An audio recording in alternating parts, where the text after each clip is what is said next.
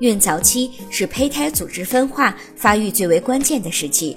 如果准妈妈长期不正确的使用手机，可能会对胎儿器官发育产生影响。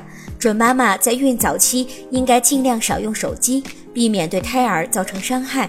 孕妈妈在使用手机时，可以参考以下建议：一、手机在充电时，周围会产生很强的电磁波，这样的电磁波能杀死人体内的免疫细胞。所以，妈妈们应该远离手机充电插座三十厘米以上。要注意的是，不要将手机放在床边充电。二，在信号接通的瞬间，最好把手机放在离头部远一点的地方，这样可以减少百分之八十至九十的辐射量。